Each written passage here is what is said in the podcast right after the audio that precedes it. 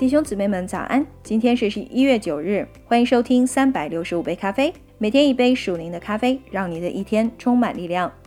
让我们继续来阅读《使徒行传》的第二十五章。菲斯都到了任，过了三天，就从凯撒利亚上耶路撒冷去。祭司长和犹太人的首领向他控告保罗，又央告他，求他的情，将保罗提到耶路撒冷来。他们要在路上埋伏杀害他。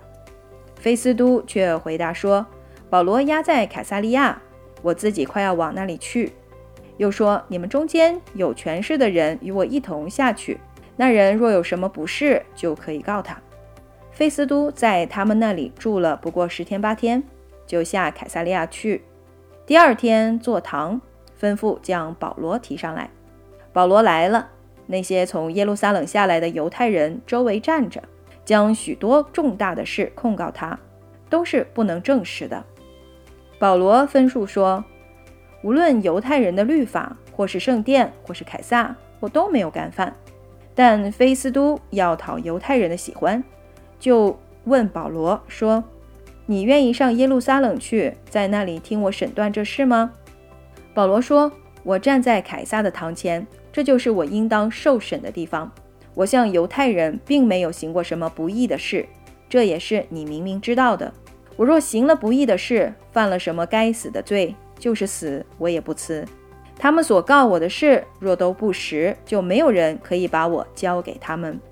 我要上告于凯撒。菲斯都和议会商量了，就说：“你既上告于凯撒，可以往凯撒那里去。”过了些日子。亚基帕王和百尼基士来到凯撒利亚，问菲斯都安，在那里住了多日。菲斯都将保罗的事告诉王，说：“这里有一个人是腓利斯留在监里的。我在耶路撒冷的时候，祭司长和犹太的长老将他的事禀报了我，求我定他的罪。我对他们说，无论什么人，被告还没有和原告对质，未得机会分诉所告他的事。”就先定他的罪，这不是罗马人的条例。及至他们都来到这里，我就不单言。第二天便坐堂，吩咐把那人提上来。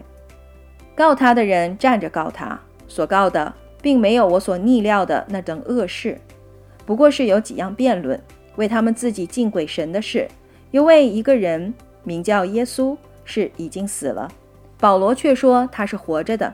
这些事当怎样纠问？我心里作难，所以问他说：“你愿意上耶路撒冷去，在那里为这些事儿听审吗？”但保罗求我留下他，要听皇上审断，我就吩咐把他留下，等我借他到凯撒那里去。亚基帕对菲斯都说：“我自己也愿听这人辩论。”菲斯都说：“明天你可以听。”第二天，亚基帕和百尼基大张威势而来。